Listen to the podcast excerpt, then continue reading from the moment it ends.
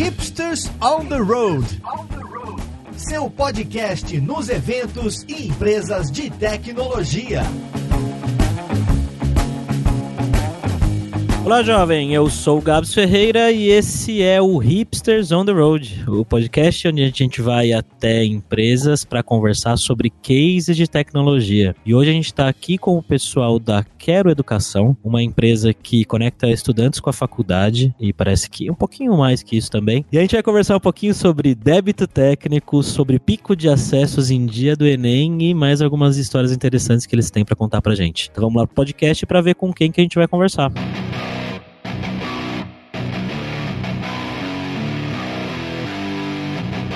Eu tô aqui com o Tomás Dias, que é CTO lá da Quero Educação. E aí, Tomás, beleza, velho? E beleza? Estamos também com a Letícia Yanaguia, que é desenvolvedora web lá na Quero. Oi, Letícia. E tudo bem? Beleza. Então também com o João Vitor Silva, que é o Tech Lead aí. E aí, João? E aí, tudo bom? Beleza. Antes da gente começar com as perguntas mais técnicas, eu queria que vocês contassem um pouquinho sobre a Quero, o que vocês fazem e, e quais são os desafios que vocês têm aí hoje. Eu acho que eu posso começar então. Bem, primeiro eu queria agradecer a oportunidade de estar falando com vocês. Eu acho incrível o trabalho que vocês fazem e a oportunidade de falar sobre esse tema bem interessante que é o débito técnico, né? Tipo, o acúmulo deles, o que, os impactos e tudo mais. Bem, a Quero, ela é uma empresa hoje que tem um marketplace de educação. O nosso grande objetivo é levar alunos para as faculdades. É, é uma missão bem nobre. A gente sempre fala que um, um dia de trabalho nosso é bem feito, é um aluno a mais ou alguns alunos a mais dentro da faculdade. Isso é bem legal. Eu acho que nossos principais desafios hoje é os nossos principais desafios hoje são em relação à escala, né? Hoje a gente já matriculou mais de 650 mil alunos desde o nosso início e tudo isso usando uma plataforma de tecnologia que não cresceu, acho, do jeito ideal. Por isso eu trouxe o João. O João é um dos nossos primeiros desenvolvedores, está aqui com a gente desde o início, para ele contar um pouquinho da história disso. E a Letícia, que é uma das nossas desenvolvedoras mais jovens, é, ela está com a gente há cerca de oito meses para contar também quais são os desafios de entrar já numa empresa que tem um, um parque de tecnologia já estabilizado e como que ela vem trabalhando para resolver as coisas aqui com a gente. Você falou que o João está aí desde o início. Quanto tempo tem a empresa? Eu estou desde o início, não da parte que ela era lá no ITA. Porque, na verdade, ela, ela começou num, entre alunos, né, lá do ITA, e eu, e eu entrei depois que saiu de lá. Depois que saiu do ITA e começou a virar realmente uma, uma empresa para fora dali. Você ia falar alguma coisa, Tomás? É, eu ia comentar só que a, a Carol foi uma empresa que começou como uma, ela chamava Rede Alumni, né, era uma, uma rede social para ex-alunos de universidades e, assim, acho que como várias startups, aí a gente pivotou algumas vezes até chegar nesse modelo de marketplace, hoje de bolsa de estudos, mas que a gente acredita que o grande potencial da Quero é ser um, uma plataforma de acesso à educação mesmo. E aí o João estava comentando que é, ele não estava no inicinho lá nos primeiros produtos, mas ele está desde o início desse produto que era o Bolsa. Acho que é isso que se dizer, né, João? Ah, entendi. E o que que era no início que era diferente de hoje? Os fundadores criaram uma ideia lá dentro do ITA, foi uma startup que nasceu dentro do ITA. É, a ideia era ter uma rede social para conectar ex-alunos de universidades. É, funcionou bem lá para o contexto do ITA. A gente tentou, a gente no caso, os fundadores tentaram vender para algumas universidades aqui em São José dos Campos. Algumas gostaram, outras não. Até eles descobrirem que a principal dor da universidade não era muito conectar ex-alunos e sim atrair alunos. Disso eles pivotaram para uma, uma estratégia de member get member para alunos, né? Foi bem legal, chamava CaptaVest o produto. É, funcionou muito bem para umas universidades aqui em São José, mas tinha um problema de conseguir escalar. É, tinha market fit, mas não tinha condições de escalar isso muito bem. E aí, a terceira vez que pivotou grande, é, de forma grande, né, foi quando eles criaram o Quero Bolsa na época. E aí, o, esse produto vem escalando aí desde 2012 daí. Lá no início, quando vocês começaram a desenvolver, então, a plataforma que se tornou o que é hoje, quais foram as tecnologias que vocês adotaram aí? A base do Quero Bolsa ainda é quase a mesma, que é Ruby. A gente usava Elasticsearch para indexar as coisas da busca. Na verdade, o Elasticsearch veio depois, a gente usava o banco mesmo para as buscas, até a gente começar a ter bastante acesso e descobrir que isso não dá certo. aí a gente foi por, por causa do Elasticsearch e um banco Postgres. Era essa a nossa base. A gente pegou a época do, do Rails lá. Como a época que o Rails bombava muito. Sim, pivotando tudo em Rails, qualquer feature que vinha, vinha em Rails. Vamos tocar o produto para crescer. E no começo era bem pequeno, né? Era tipo, vender bolsa. O nosso checkout era aquele que você faz um checkout externozinho, era com PagSeguro, se não me lembro. Então então a gente não desenvolvia o checkout em si, né? A gente deixava na mão dele, só pegava o resultado final depois. Então, pra gente era mostrar a bolsa e indexar no Google de uma forma inteligente até chegar no que a gente está hoje, que já são, já não é mais só indexar a bolsa, é mostrar valor, é, como que o cara vai escolher daquela forma mais fácil, deixar um pouco. Educação tem muito, muita peculiaridade, né? E no começo a gente não tinha essas informações do tipo, ah, quantos turnos, quantas mensalidades, quais informações, se vai mudar o preço no meio da faculdade, se não vai. Então no começo era muito básico pra gente. Quando foi crescendo, que a gente teve que colher um monte de informação, informação de governo, informação da faculdade, nota daquilo, nota disso, e tem que estudar e mostrar para o aluno o que é melhor, o que não é. E aí foi daí que começou a pesar pra gente ter que dar uma mudança nas coisas. Entendi. Então, lá no início vocês foram no hype do Rails, né? Que eu acho que essa época aí era a época que o Rails estava bombando, né? Todo mundo gostava de Rails e tal. E eu imagino que no início vocês devem ter acelerado bastante o processo de desenvolvimento para entregar valor, certo? Uhum. Que nos leva ao assunto principal aqui que a gente chamou para conversar com vocês, né? Que é o tal débito técnico. Quando que vocês começaram a perceber que o débito técnico era muito maior do que vocês gostariam que fosse? Cara, eu acho que um dos primeiros casos foi quando a gente trouxe o checkout para dentro. Quando a gente teve que trazer o checkout para dentro e remodelar os dados. A gente já não percebia, mas já não estava num modelo muito bom. A gente começou a modelar os dados e a gente pensou em fazer carrinho, né? Aquele tipo checkout e tal. A gente montou assim, só que mesmo com, a gente pensando nisso, também não era o caso ideal. Só que a gente não tinha tempo, né, para ficar, ah, vamos pensar minuciosamente em como vai ser isso, como vai ser aquilo. A gente precisava trazer para o nosso lado, a gente precisava pensar em economia, a gente fechava com gateway, beleza, vamos fechar com outro agora. Então tem que ser um, uma base de dados, onde uma arquitetura de dados ali de, não só de dados, mas como a gente vai codificar aquilo para funcionar para os dois. Então, naquele momento a gente fez funcionar para aquele nosso pensamento, só que a gente também não, não tinha ideia do quanto isso ia ia seguir. E a gente também não tinha o conhecimento necessário sobre para onde a gente queria chegar de fato com aquela parte do produto, né? Então a gente fez aquele negócio para aquele momento e, cara, faz acho que três meses que a gente refez isso daí. Então, desde então, faz seis anos que estava desse jeito. Então faz três meses que a gente está, na verdade, está num teste ainda para validar que está funcionando esse novo, esse novo formato de checkout. Então foi um negócio que foi por anos, assim, funcionava para a gente, só que veio minando. Cada vez que a gente precisava codificar alguma coisa nova, a gente falava assim, nossa, a gente vai ter que mexer naquele negócio lá pré-histórico de novo e tal. Mas ele funcionava muito bem, tipo assim, ele tinha muito teste, assim, era muito. Hoje é até difícil fazer um novo, porque a quantidade de coisa que tinha que a gente colocou lá e, e era testado, a gente vai criar um novo, a gente fala assim, olha o teste lá, a gente, nossa, nossa, tem essa feature que a gente fez há três anos que não é usada mais, a gente vai portar isso pro novo, não vai, mata isso, que a gente estava pensando numa coisa, agora a gente tem que colocar esse negócio no meio. Então, um tempo isso foi minando a gente, a gente teve que, não, vamos parar, porque não dá mais. Esse foi só uns casos, mas tem outros, buscas, a gente sair do banco para virar Elasticsearch também foi bem difícil. É, só para dar um contexto também, o, o, João ele falou bastante aí desse, dessa parte do checkout, que foi uma coisa bem legal que a gente conseguiu finalizar faz pouco tempo, mas nesse período a Quero cresceu, sei lá, 38 vezes, 40 vezes aí de 2000 a 2019. E assim, boa parte foi porque a gente foi ágil o suficiente para colocar as coisas no ar com a máxima velocidade, com a melhor qualidade possível. E aí o que aconteceu foi que, sei lá, infelizmente a gente não conseguiu ir resgatando esses débitos técnicos com a mesma velocidade que a gente ia crescendo. Sempre tinha ideia nova para validar, sempre teste novo para fazer. É, até o momento que, que nem o, o João falou, né? Chega um momento que a gente quer colocar, preciso fazer um teste AB no checkout. Não consigo, por quê? Porque o código tá tão é, difícil de mexer que um simples teste, às vezes, acaba custando muito mais tempo, muito mais esforço do que reescrever tudo. Então, esse caso, por exemplo, foi um que a gente já conseguiu priorizar, a gente já reescreveu e tá super bem mais ágil agora, bem mais fácil. Isso falando só de débitos técnicos de código, né? Tipo, de, de pedaços e componentes de software que estão lá. A gente não entrou ainda nem para falar de arquitetura, né? Que hoje fala-se muito sobre microserviços e o que acontece é que o, o, o Quero Bolsa, que é o nosso grande produto, ele nasceu é, numa época que acho que nem se falava muito de microserviços, se falava assim, ah, eu quero escalar, quero ter uma arquitetura boa, preciso fazer uma, uma arquitetura na cloud, na AWS, que lá tem scaling, que lá eu consigo colocar mais máquina, e aí eu coloco o balanceamento de carga e está resolvido. Mas o problema é que acho que muitas empresas devem passar por isso, muitas empresas hoje têm grandes monolitos que sustentam a base da operação da empresa e estão discutindo aí como se livrar disso de alguma forma para conseguir continuar escalando e desenvolvendo e, e, evoluindo os produtos da empresa. Até falo que, assim, cara, o grande objetivo é a gente ter uma arquitetura boa de microserviços, mas acho que a gente está até falando de vamos pensar em macroserviços, vamos pensar em grandes blocos de features que a gente tem para conseguir distribuir melhor o desenvolvimento e aí conseguir, sei lá, pelo menos se livrar um pouquinho desse legado de, de dificuldade de desenvolvimento mesmo, né? De tempo para subir as coisas, dificuldade de deploy. Acho que, não sei, acho que tem muita empresa que está é, tá, tá numa situação bem parecida com a gente, assim.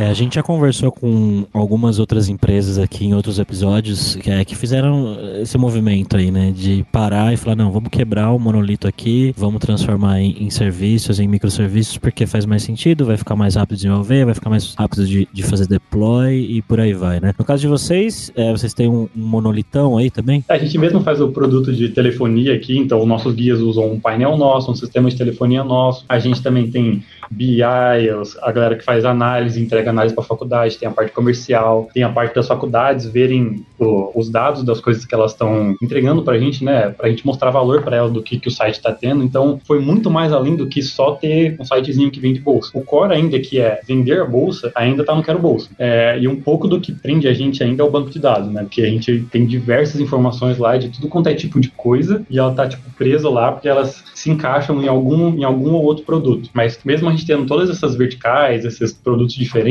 algumas coisas delas, algumas coisas dela usam do banco do Quero Bolsa. Mas o Quero Bolsa em si agora, ele é só o cara que vende a bolsa. O, o, o projeto, o software mesmo, ele é só o, o, cara que vende a bolsa. Mas aí tem os caras que indexam as bolsas, tem a parte do checkout agora, que a gente está começando a extrair, a parte da, da telefonia, a gente vai começar a extrair também a parte dos dados. O Quero Bolsa em si é um monolitão, funciona para a gente ir lá e pivotar as coisas que a gente quer colocar no, nesse, no marketplace, mas ele em si já não é tipo o, o, o a coisa central, tipo de tudo como funciona na, na Quero como um todo. Como Quero Bolsa, ele é o, o, cara que comanda tudo, mas o resto das coisas não é só ele que funciona. É só contextualizando os produtos, né? Então a gente tem o Quero Bolsa, acho que foi o primeiro, aí depois veio o, o OPA, que é o nosso painel do operador, que são os, o, o, sistema que os, os, os guias que ajudam os alunos a entrar na faculdade usam. Depois veio o Quero Alunos, que é o sistema que as universidades usam para fazer a gestão dos, do, do, do estoque, né? Dos alunos que tem dentro da, do Quero Bolsa. É, aí tem a revista Quero Bolsa, esse foi um projeto que sai, não nasceu no Quero Bolsa, super orgulho disso não ter acontecido. Sim. Por outro lado, aí tem outro projeto de conteúdo que a gente tem, que é o Programas de Governo, que está dentro do Quero Bolsa, e isso daí é, é, traz um impacto imenso para a gente, até porque a gente vai falar daqui a pouco também sobre o dia do Enem, que é o nosso uh,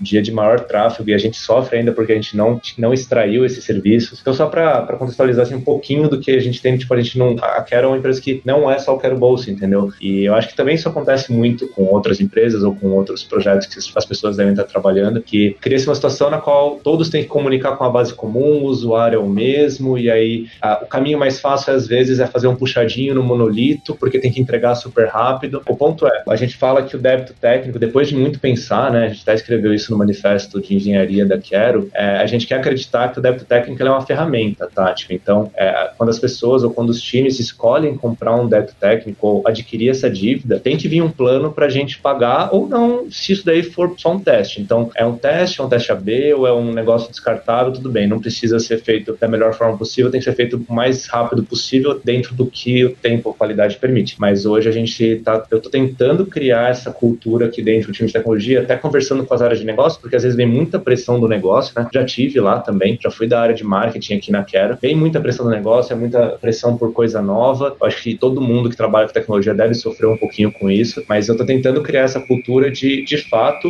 comprar débito técnico com prazo para ele ser pago, senão os juros vêm altos no futuro, né?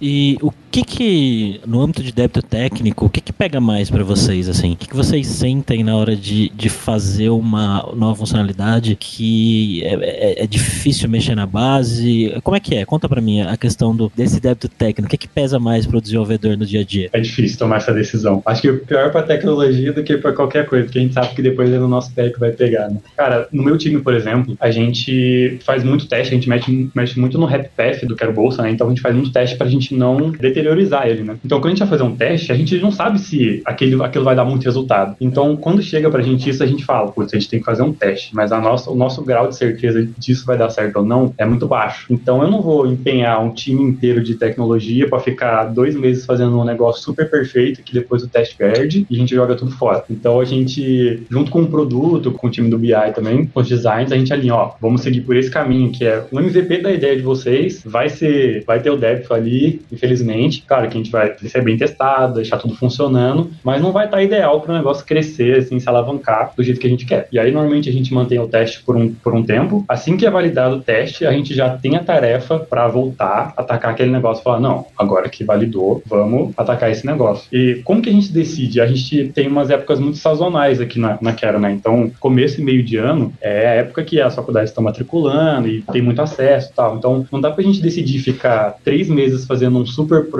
que vai atingir a minoria, numa sazonalidade que está muito baixa pra gente. Então, normalmente nessas épocas de mais alta, a gente pensa em agregar mais valor e deixar o débito técnico para depois que a gente se provar que a gente entregou algum valor de fato com esse negócio que a gente fez. E eu queria saber da Letícia aí, como é que foi esse começo aí na Quero e o que, que ela sentiu do débito técnico que vocês tanto falam? Pra gente no começo, quando nós somos novas na empresa, é, nós acabamos questionando muito o produto e com isso nós acabamos descobrindo alguns dos débitos técnicos e, bom, pessoas novas na empresa sempre tem aquele hype de querer mudar, querer fazer as coisas novas e diferentes. Isso pode ajudar um pouco porque a gente acaba trazendo mais ideias, novos insights para o time, mas também entra o papel do EM e do PM do time, que eles conseguem saber o momento de priorizar essas tasks e não, agora não é momento porque a gente precisa é, atacar outros pontos, ou então, não, tudo bem, pode fazer isso agora porque nós temos a tecnologia certa, nós temos mais maturidade no time. Bom, para pessoas novas assim na empresa, sempre acaba ficando esse gostinho de, mas eu quero resolver isso agora. E... É, o legal de, da, da galera nova é que eles acabam resgatando um sentimento que a gente vai deixando, né? Às vezes tem uns legados muito legados que a gente não quer tocar, aí a galera nova chega, não, mas por que, que vocês não fazem isso? Aí eles vão resgatando esse sentimento de, nossa, esse negócio tá, tá ruim mesmo, né? A gente tá precisando dar uma, uma refatorada nesse negócio. Eu vejo hoje em dia, vi algumas pessoas hoje em dia, falando que meio que se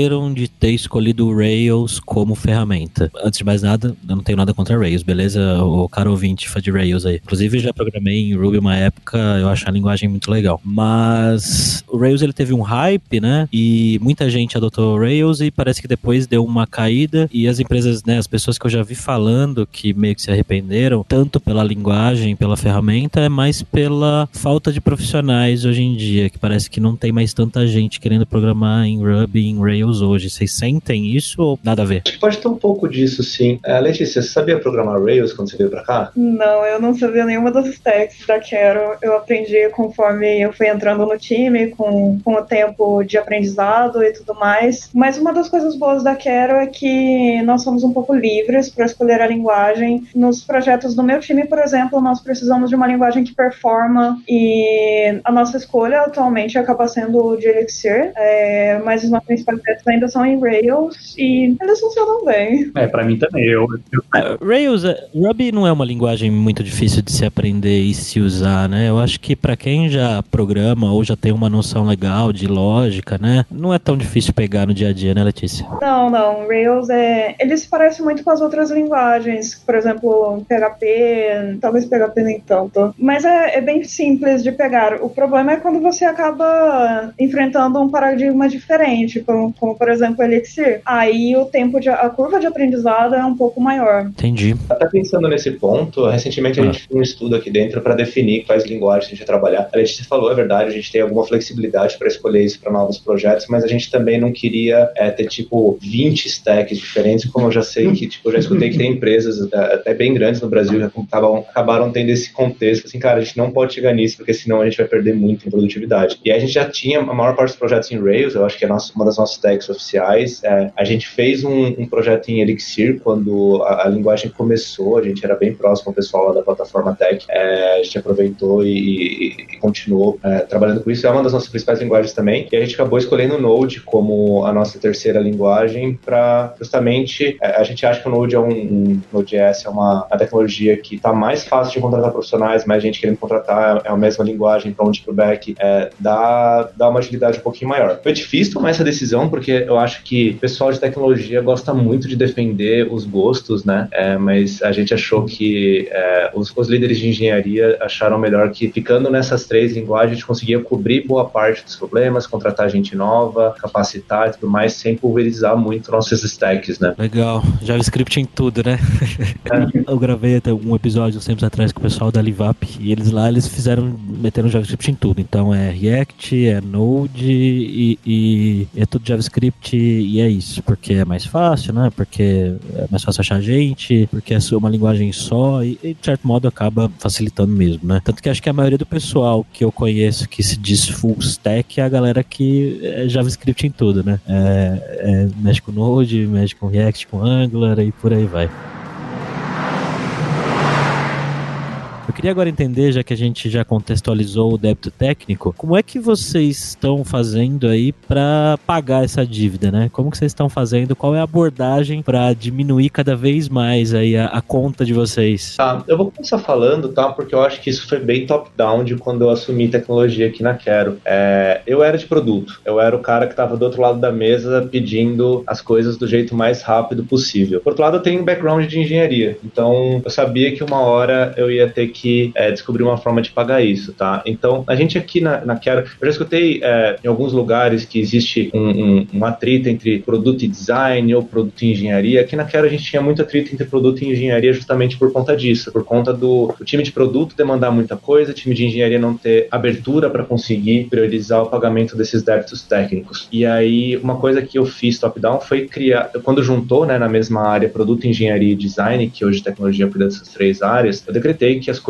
aqui têm que ser priorizadas de alguma forma. Então, se a gente compra um débito técnico, a gente vai ter que pagar ele, a menos que seja alguma coisa descartável. A gente ainda está nessa mudança cultural, acho que parte daí, mas aí ao mesmo tempo eu trabalhei com o time de engenharia para a gente fazer um mapeamento de todos os débitos técnicos. A gente chegou lá em 130 épicos para a gente resolver entre todas as squads, todos os produtos. Eu tenho quase certeza que isso ainda não esgota tudo que a gente tem. Por outro lado, a gente criou um, um mecanismo de priorização para tentar levantar quais são os mais importantes, né? A gente fez uma metodologia lá o, GUT, gravidade, urgência e tendência, para tentar fazer uma priorização de alto nível que a gente deveria atacar antes. Com isso, eu consegui levar para os outros diretores da empresa e falar assim: ó, gente, isso daqui está impactando o negócio, porque eu acho que uma das coisas mais difíceis de priorizar para resolver débito técnico é virar para o stakeholder que às vezes está pagando a conta, é, priorizando as coisas e tudo mais junto com o time de produto, e falar assim: ah, mas é, pagar isso não, não, não, tem valor. Agora, quando a gente fala que um, um sistema pode cair por conta de um débito técnico, ou então que é mais difícil de desenvolver porque tem débito técnico, ou que o deploy de um sistema que poderia ser em 10, 5 minutos está levando uma hora, e com isso a gente perde a agilidade de testes, as coisas começam a fazer sentido para o negócio. Então, eu, como diretor de tecnologia, eu estou tentando levar tanto para o negócio a realidade da engenharia, e para a engenharia e para o time de desenvolvimento a realidade do negócio. Do tipo, não adianta a gente só falar que tá ruim. A gente tem, como time de engenharia, que mostrar por que, que tá ruim e dar subsídio para isso entrar com uma prioridade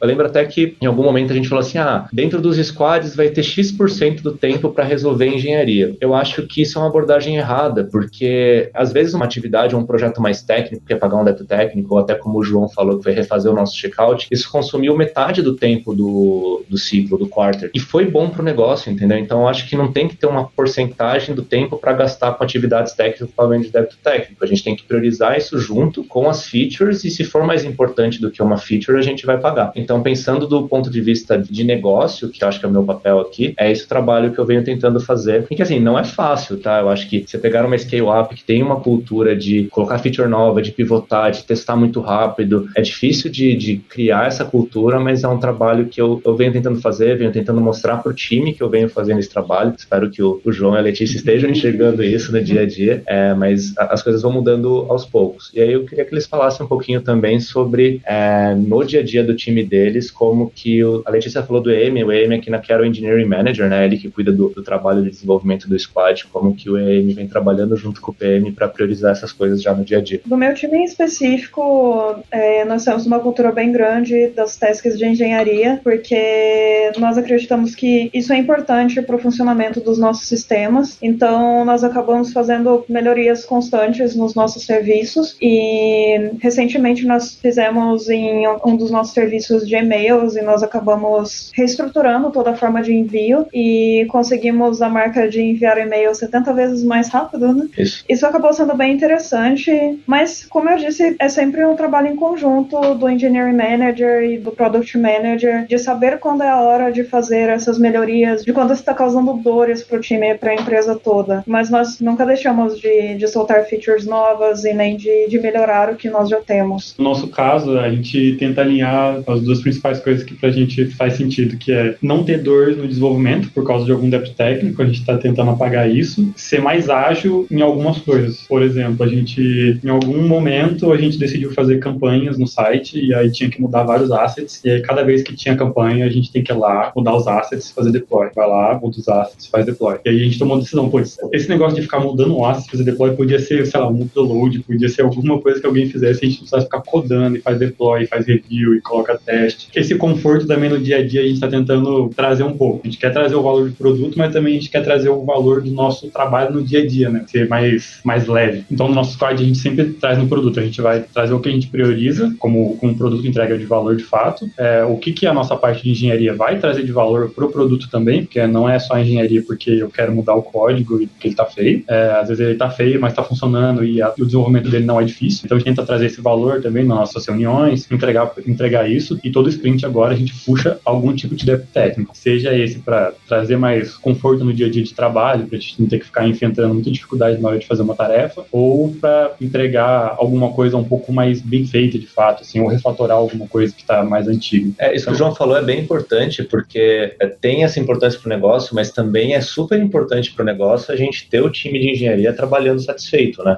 E assim, até uma das uma parte dos débitos técnicos até a gente paga porque pô, quem que quer ficar fazendo trabalho repetitivo, né? Uhum. E é um tipo de débito técnico. Pode parecer clichê, mas lembrando do propósito, né? Tipo, um de trabalho bem feito é um aluno a mais na faculdade e isso daí é super importante pra gente. Então eu queria que vocês contassem, né, vocês comentaram antes aí quando a gente estava né, é, agendando aqui essa gravação, sobre o dia do Enem, que parece que é um dia bem movimentado para vocês. Então eu queria que vocês contassem aí pro pessoal como é que é essa questão do dia do Enem, por que, que o dia do Enem é mais acessado, e quando foi que vocês descobriram isso, como foi que isso foi descoberto, que eu acho que não deve ter sido de um jeito muito bom, pelo pouco que vocês comentaram aí. Ah, eu acho que é bem interessante mesmo. Eu vou contar o porquê que o dia do Enem é um dia importante pra gente, e aí o João conta do primeiro dia do Enem que ele estava aqui, eu ainda não estava. É, o dia do Enem é o dia, quer dizer, é o dia que sai o resultado do Enem, tá? Não é bem o dia da prova ah. do Enem. É o dia que o MEC vai lá, divulga as notas e as pessoas sabem se elas foram bem ou não. Uma parte dos alunos eles têm nota para estudar em faculdades públicas, uma parte dos alunos vão usar uma no a sua nota para participar de programas de governo, uma parte dos alunos vão procurar outras opções, entre elas o próprio Quero Bolsa. Acho que esse é o contexto, então a gente tem muita gente acessando o site, então a gente, no, nos nossos produtos, a gente oferece informação para todo esse público, então a gente tem várias páginas é, no nosso site informando é, qual que são as faculdades públicas que aceitariam determinada nota, a gente tem uh, o site de programas do governo, no qual o aluno informa sua nota e, e saber qual benefício do governo que ele poderia ter, seja o FIES, o, o SISU, o ProUni, é, e também, se não couber em nenhum desses casos, a gente vai conseguir direcionar para ele uma faculdade particular por um preço que ele pode pagar. Tá? Então é aí que a gente tem aí, esse ano foram 3,1 milhões de sessões no site, a gente tem uma estimativa que um a cada três alunos que acessaram, um a cada três alunos que fizeram o Enem passaram pelo Quero Bolsa nesse dia, é um tráfego bem relevante, o time de marketing faz um trabalho sensacional também de SEO, de SM, de, de redes sociais, é, teve um tuitaço aí bem interessante que o pessoal é, divulgou, que a gente tem essas informações, chegou a ter um pico de 47 mil usuários esse ano, ao mesmo tempo. Mas aí eu queria que o João contasse o contexto do primeiro dia do Enem, e aí a gente passa aí uns três anos para frente e conta o que aconteceu esse ano. No primeiro dia do Enem, eu lembro que foi quando a gente começou esse produto de poder informar para o aluno é, no que, que a nota dele se encaixava. Foi quando a gente colocou isso no ar, despretensiosamente, né? Foi naquele, ah, vamos entregar um valor e colocar esse negócio no ar o mais rápido possível possível para tentar engajar nesse dia. Só que a gente não tinha a mínima noção do quanto isso ia gerar de impacto pra gente. E nessa época a gente tinha, eu acho que 50, no máximo 50 pessoas na empresa, não lembro. E, cara, começou a chegar a ligação. O que é que era o bolsa, como é que funciona, não sei o quê. E aí a gente tem uma, uma cultura aqui na empresa de quando tá apertado, todo mundo vai se ajudar. Então foi todo mundo para atender. Foi todo time de tecnologia, vamos lá atender os alunos, vamos ajudar. Só que, cara, o nosso painel de atendimento não tava aguentando mais, o site não tava aguentando suportando mais. Foi um negócio que a gente foi assim, gente, tá acontecendo, alguma coisa quebrou, não faz sentido. E aí a gente ia lá olhar no, a gente olhou no Analytics lá do Google, um negócio estourado de, de aluno, e a gente falou assim, putz, a gente não se preparou pra fazer isso, né? E aí vamos lá, e coloca servidor pro ar, e escala banco, e muda isso, muda aquilo, coloca cache. E isso, tipo, em um dia, pra gente fazer o negócio conseguir até o final do dia suportar, né? É, só que a nota do Enem não é só um dia, né? Ela é um dia, aí ela vai passando a semana inteira, vai mudando. Então, cada dia a gente teve que ficar lá, vamos ver o que, que vai rolar, o que, que vai rolar. E aí, desse dia, a gente viu, gente, ano que vem não dá mais pra ser assim, a gente não imaginava o impacto que é, mas aí foi na época que o. Nesse ano o FIES ainda funcionava. No ano seguinte, o FIES tinha parado, tava dando uma quebrada. E a gente falou assim, gente, a gente não vai aguentar mais. Agora sim, o FIES, a galera vai vir pra cá, pô, a roda, assim. E aí foi quando a gente começou a falar de auto-scale, vamos começar a pensar em cash, em performance do banco, vamos começar a extrair isso daqui, extrair aquilo ali, até chegar no acontecimento desse ano. O acontecimento desse ano, qual foi? Esse acho que foi em 2015, né, João? Acho que foi o Enem de, o, de janeiro de 2015, é. eu entrei em novembro de 2015 na empresa. Eu já participei do, do janeiro de 2016, mas na época eu estava no, no, marketing. É, eu lembro muito bem de janeiro de 2017, que a gente já estava até aqui no prédio novo, onde a gente está hoje, aqui em São José dos Campos, já numa empresa com 150 pessoas. E a gente já falou assim: não, mas esse ano a gente se preparou. Esse ano a gente resolveu as coisas, a gente. Mas não, a gente estava ainda com monolito, a gente ainda estava com banco em Postgres, a gente ainda estava com uma série de queries na home do Quero Bolsa fazendo super. Só que a gente não percebia isso, né? Porque a gente não, não tinha esse tráfego no dia a dia. Eu lembro que aquele dia bateu 25 mil acessos simultâneos e assim, crashou tudo. Assim, tipo, era o caos. E a gente. a gente achava que estava preparado. É, não tava. E aí foi quando a gente colocou mais produto. E aí, tipo, nossa ferramenta de informações caiu. E aí, nossa, é, é muito interessante, assim, tipo, é, já ouvi falar que, tipo, analista de desenvolvimento tá entre as três profissões mais estressantes do mundo, assim. Eu acho que não é. Tipo, acho que tá junto com paramédico e bombeiro, assim, tipo, porque é, é trabalhar em meio ao, ao, caos. É muito interessante, assim, cria, cria um senso de, é, de união no time muito, muito interessante. E aconteceu esse ano, né? Dois anos depois, esse ano a gente não. A gente vai se preparar melhor, a gente fez testes de carga, sabe aquele manualzinho assim de como se preparar para um dia, dia de alto A gente fez testes de carga, a gente melhorou, a gente colocou cache onde tinha. A gente não extraiu programas de governo do Quero Bolsa, o que a gente tem que pagar esse débito técnico até janeiro do ano que vem. Uhum. Programa de governo do Tomás. De repente, a gente não tinha analisado uma query que estava na home, a gente não tinha feito uma análise do nosso sistema, é, o, o sidekick que começou a acumular uma fila que a gente não percebeu e de repente isso em janeiro agora. Então, é, o nosso pico de acesso, pelo menos esse ano, de 50, 47 mil, a gente sabe que é o recorde porque é, não tinha mais gente entrando no site quando ele caiu. Mas caiu por muito pouco tempo e assim, eu acho que o trabalho foi sensacional, o time também tava. E aí, a Letícia participou do, do. A Letícia e o João, né? Os dois estavam no, no, sufoco aí, se eles quiserem contar um pouquinho do momento mais estressante do, desse dia. Pra mim, eu não sei, foi a primeira vez que, que eu vi uma movimentação tão grande, que eu vi tantos acessos simultâneos em um mesmo site. Então, pra mim, foi aquele caos maravilhoso. É, foi. Era um estresse, é lógico, porque a gente ficava correndo de, ai meu Deus, o banco não vai aguentar, então aumenta o pool de conexões, mas ao mesmo tempo é gratificante isso, porque são alunos procurando informações e nós estamos conseguindo passar isso para ele, nós estamos aguentando. Isso é incrível. Nós temos outros serviços que são ligados também com o Quero Bolsa, os serviços que gravam as visitas e tudo mais. Faltou um teste de carga nesses sistemas também, então era aquela correria na hora de, ai meu Deus, esse, esse sistema está caindo, então vamos subir mais códigos dele. E o bom é que antes é, do dia do Enem, nós pagamos um débito técnico que era mudar a estrutura desses sistemas. Então, nós passamos o ambiente para o Kubernetes, o que ajudou bastante e simplificou muito na hora de subir máquinas novas, pods novos. Mas, para mim, que foi a primeira vez que eu presenciei isso, foi incrível. É, para mim é, é, sempre tenso, mas é sempre legal. Assim. A gente sempre deixa a TV a gente fica vendo até quando que o site vai aguentar. Né? É, mas o pior é que esse ano a gente estava muito confiante. E aí começou a aumentar, começou a aumentar, a gente estava lá e estava tudo certo. E aí um dos debit que a gente pagou no final do ano passado foi refazer a home. A gente estava num A-B test e essa home ela estava mais performática. Ela estava no teste em 50 e 50 para usuários. Quando o negócio começou a cair, a gente falou assim: não, finaliza esse A-B test, coloca ela como vencedora. Não tô nem aí se talvez seja pior ou não, vai aguentar pelo menos. Isso aí deu certo, tava aguentando. aí até que chegou o, sidekick, a gente não, não tinha ideia, porque a gente lançou campanha de marketing, então tava chegando fazendo um monte de coisa de marketing, aluno gerando pagamento, gerando não sei o que, a gente fazendo um monte de coisa assíncrona, até que o nosso sidekick começou a acusar, eu atingi a memória máxima da máquina. A gente falou assim, gente, não é possível que o sidekick acessou a memória máxima. O bagulho é parrudo, como que chegou nisso? E aí vai, a gente tinha algumas máquinas que a gente usa para alguma outra coisa aqui na, pra uma coisa interna da empresa, e a gente começou assim, não, pega essas máquinas que estão subutilizadas, coloca lá e começou a puxar essas máquinas para suprir esse sidekick, e aí milhões de coisas enfileiradas, a gente tendo que suprir tudo isso. E essa foi o nosso momento, assim, que foi quando o site caiu de fato. Por um momento ele ficou lento, e aí quando chegou nesse negócio, ele não conseguia mais. O cara que ia deixar as coisas paralelas não conseguia colocar as coisas na fila para deixar paralela. A gente falou, putz, para esse teste a gente não estava preparado. Agora pro ano que vem a gente tem que testar isso daí.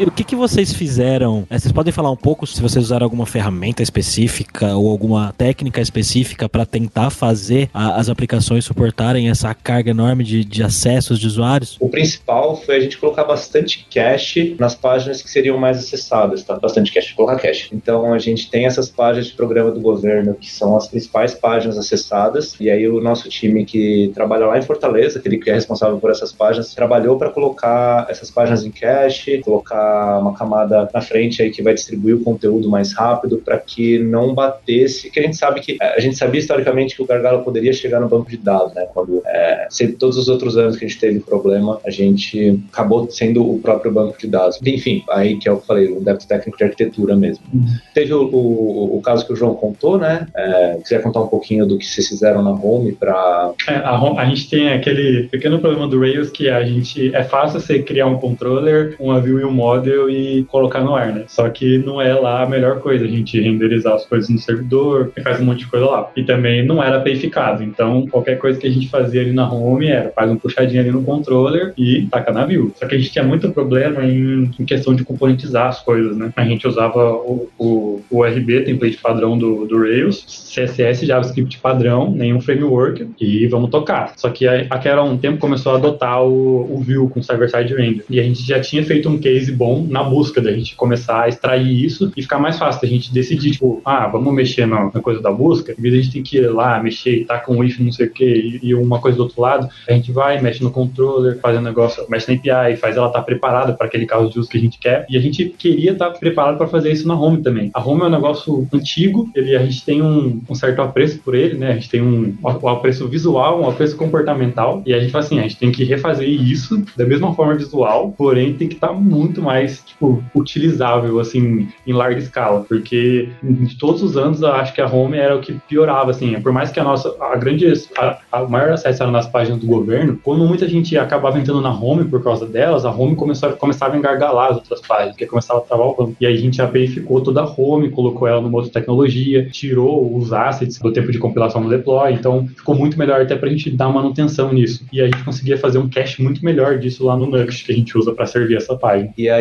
a, Letícia falou um pouquinho né, do que ela fez também. O, o time da Letícia, o squad da Letícia, ele é responsável por suportar uma ferramenta interna de tracking. Assim, é uma das ferramentas que mais recebem requisição aqui na empresa. E aí ela, se ela quiser contar de novo o que, que eles fizeram ou não sei se precisa, porque foi uma das alterações mais importantes que o time dela fez em relação a pagar técnico para essa aula. A nossa ferramenta, ela basicamente traqueia todas as visitas que nós recebemos nos nossos sistemas, nos sistemas do Quero Bolsa. E quando você tem uma alta de acessos tão grande quanto a gente teve no dia do Enem, esse sistema ele vai ser bastante afetado. Algumas semanas ou meses antes, é, nós pagamos um débito técnico que era mudar a arquitetura desse sistema. Nós mudamos a tecnologia em que esse sistema funcionava e nós passamos para o Kubernetes. O que fez com que no dia do Enem, quando nós vimos que esse sistema estava engargalando o Quero Bolsa, a solução foi sobe mais pods e tira esse gargalo. Então foi. Acredito que até foi despretensioso nós mudarmos essa tecnologia, mas acabou sendo bastante importante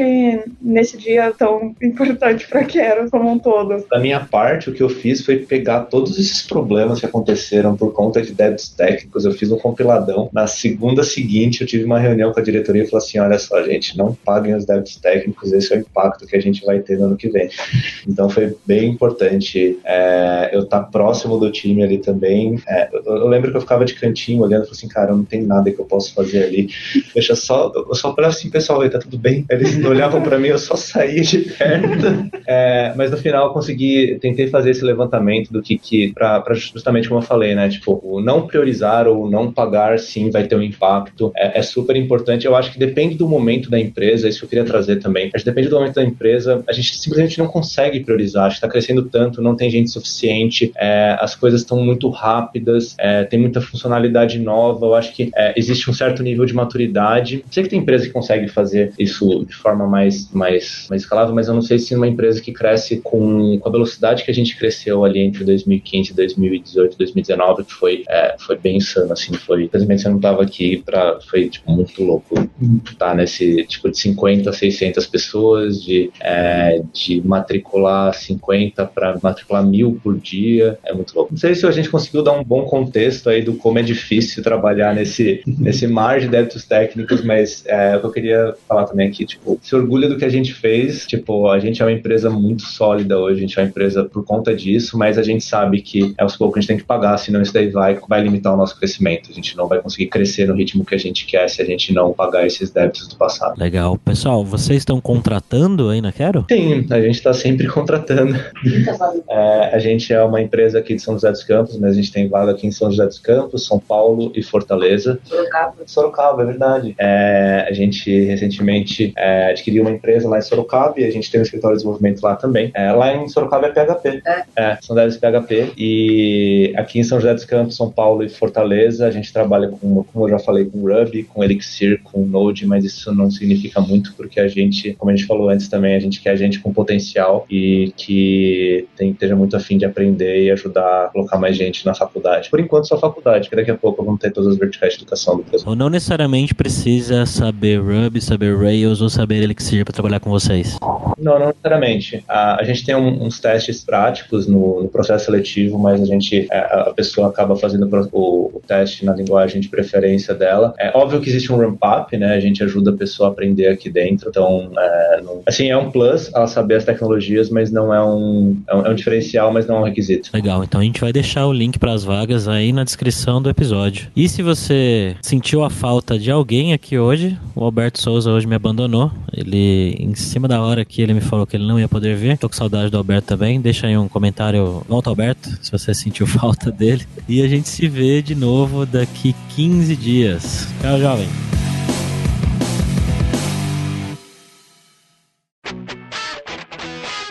Você ouviu o hipsters.tech, produção e oferecimento alura.com.br, cursos online de tecnologia e Kaelon, ensino e inovação. Edição Radiofobia, podcast e multimídia.